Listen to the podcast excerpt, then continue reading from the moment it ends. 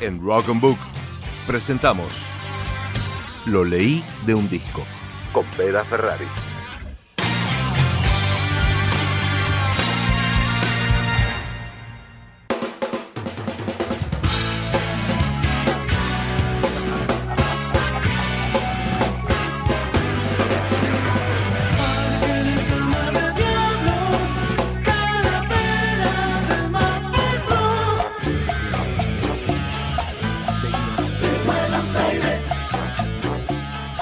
Así es, cuando a vos se te mezclan las ganas de leer y las ganas de escuchar música, hay un nombre que ronda en tu cabeza, Bere Ferrari. Yeah. Así es. Cambiamos un poquito el mood con esta música. Sí, total, total. Ya era un muy, muy guerrero, muy luchador. Sí, sí, sí. Pero igual, no obstante haya Sí. cambiado el mood, permanece un poco de esa melancolía sabatiana. Estamos escuchando. bien. Ah, bien. Te cuento. ¿Va a mezclar todo? Sí.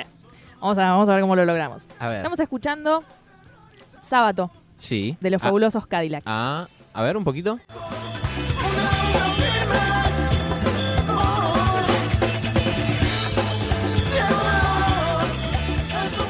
Ahí está, escuchábamos un poquito.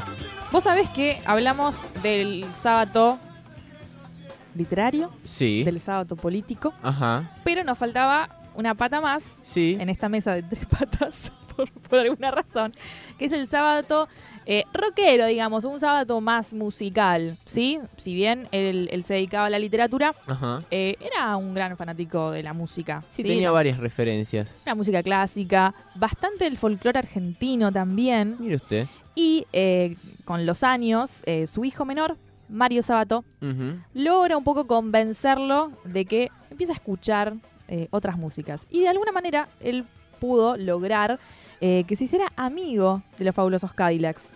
Esto lo contó Ah. el hijo del escritor en, en alguna entrevista. Por ahí viene la cosa. No se esforzó mucho en, en el decir, bueno, ¿qué música es que le dedicaron o tiene referencia? Exactamente, porque vos sabés que esta canción que escuchamos de los fabulosos Cadillacs eh, fue como una- un tema que le dedicaron al escritor en, en el disco Fabulosos Calaveras, que se grabó entre 1996 y 1997. Ajá.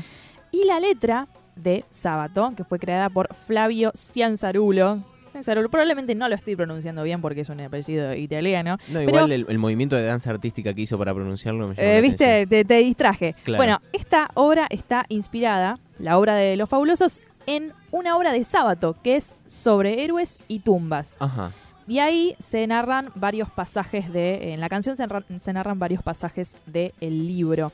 Qué bueno. videoclip eh, bastante notorio que lo pueden, lo pueden ver en YouTube, disfrútenlo también. La historia Sí. ¿sí? de la canción, que más o menos dura unos 5 minutos, tiene como epicentro al Parque Lesama. Ah. En programas anteriores habíamos hablado de A cómo eh, Borges se había inspirado en partes de la ciudad de Buenos Aires Sí. para hacer sus poemas, ¿no? Justamente, y hablábamos sí. de la Plaza San Martín. Bueno, acá el Parque Lesama, que soy vecina de él, les recomiendo a ¿Ah, los sí? turistas que si van por eh, San Telmo pasen por Parque Lesama, es un gran lugar.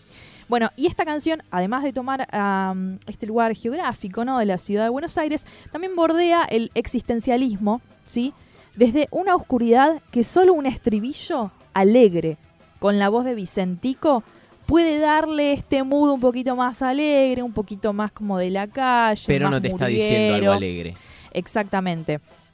Eh, simplemente les voy a comentar algunas eh, partes de, de la letra Por favor. que dicen amar, odiar, amar, odiar. Todo va hacia el mar. Escribimos canciones, destruimos las canciones. Parque les ama de diablos, calavera del maestro. Escribimos canciones, destruimos las canciones. Parque les ama de diablos, calavera de maestro. Si no tiene la voz de Vicentico, no. De Buenos Aires, melancolía. Una imitación que no me salió, Claro. pero los invitamos a que puedan pasar por la discografía de los fabulosos, ya que, bueno, Sábato, el hombre del que tanto hablamos hoy, era un ferviente fanático. No sé si ferviente, pero le gustaba bastante. Lo suficiente como para que tuviera una relación bastante amena con eh, la banda Sí. y lograran dedicarle esta canción. Muy, muy bueno. Yo creo que uno cuando va escuchando este, este tipo de canciones, Sí, si bien te dice en la cara que se llama Sábado el tema, sí. uno sabe que, que tiene ciertos pasajes, como venías mencionando. ¿no? Exactamente, y asocia quizás a la literatura y al rock de una manera un poco más. que se pueden, pueden, ser Se amigas. llevan bien. Se, llevan bien, y son necesarias, porque el rock tiene la poesía y la literatura necesita un poquito de ensuciarse y salir del esnovismo escrituril. Raro, raro para comentar esto porque, porque es algo que me llegó a mí, Sí. yo que estoy como abocado a la cultura de- del rap, ¿no? Sí. Vicentico, hace muy poco con un artista argentino de trap, Ajá. hizo, hizo un feat, un featuring, Ajá. en el cual eh, se lo escucha cantar con autotune. ¿A Vicentico? A Vicentico. Tremendo, ¿eh?